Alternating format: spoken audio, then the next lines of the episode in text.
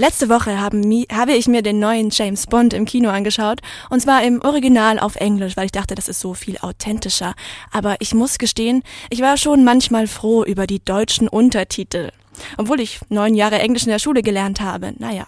Aber ausländischen Studierenden am KIT, denen geht es ja eigentlich in jeder Vorlesung so, denn gerade am Anfang ihres Aufenthalts sprechen sie ja meistens noch nicht so gut Deutsch.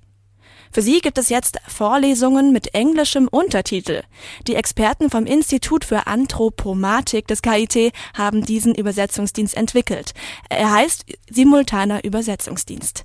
Radio KIT-Reporter Tobias Siegwart hat bei dem Spracherkennungsexperten Dr. Sebastian Stücker nachgefragt, wie das Ganze ganz genau funktioniert. Man muss sich das so vorstellen, dass man als Student, der jetzt äh, des Deutschen nicht so mächtig ist, in dieser deutschen Vorlesung sitzt, das Audio Audio hört vom Vortragenden und gleichzeitig auf seinem Laptop, auf seinem Smartphone, Tablet, Computer in Echtzeit Untertitel in zurzeit Englisch für diese Vorlesung verfolgen kann. Dr. Sebastian Stücker vom Institut für Anthropomatik hat den neuen Übersetzungsdienst mitentwickelt. Klassische Übersetzungsdienste haben geschriebene Texte zur Grundlage. Neue Übersetzungs-Apps können zwar gesprochene Sprache übersetzen, das aber immer nur Satz für Satz.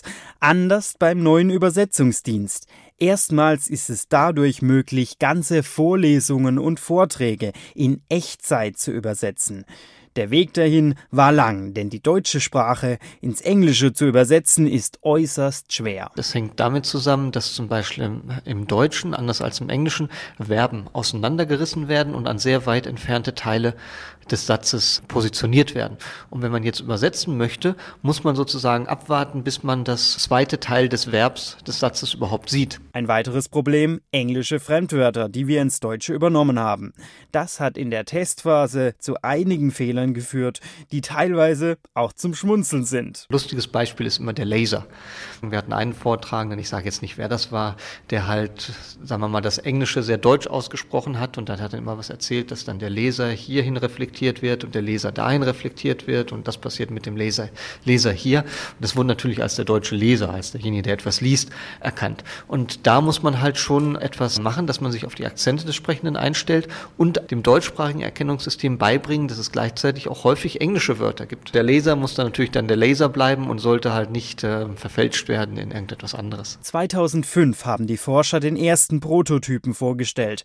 Nach sieben Jahren Forschung wurde im letzten Semester das Programm Programm in vier Vorlesungen getestet, mit Erfolg.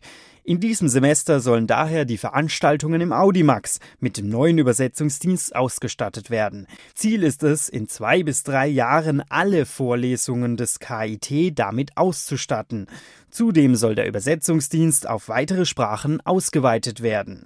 Die ausländischen Studierenden wurden in den Testvorlesungen befragt, ob und wie sie mit dem neuen Dienst zurechtkommen, und das Feedback war äußerst zufriedenstellend. Und wie kann ich den Übersetzungsdienst nutzen? Als äh, Student in der Vorlesung braucht man sich nichts herunterzuladen. Das Einzige, was man braucht, ist, man braucht einen ganz normalen Webbrowser. Da ist keine besondere Software notwendig. Die Software, die verwendet wird, werkelt irgendwo im Hintergrund auf Servern und bietet das Ergebnis als Webseite im World Wide Web an. Man muss sich nur halt auf dieser Webseite anmelden, um halt dann der Vorlesung folgen zu können.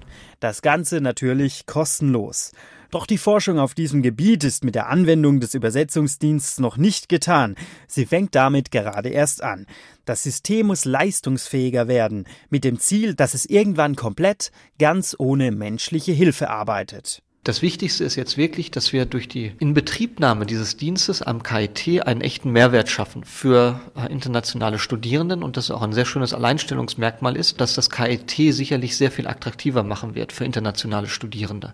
Der andere wichtige Aspekt ist halt, dass durch die Inbetriebnahme wir es auch schaffen, eine sehr schöne Forschungsplattform zu schaffen, anhand derer wir die Technik der automatischen Spracherkennung und der Übersetzung voranbringen können, so dass sie in echten Situationen in der realen Welt funktioniert und nicht nur bei den Forschern im Labor.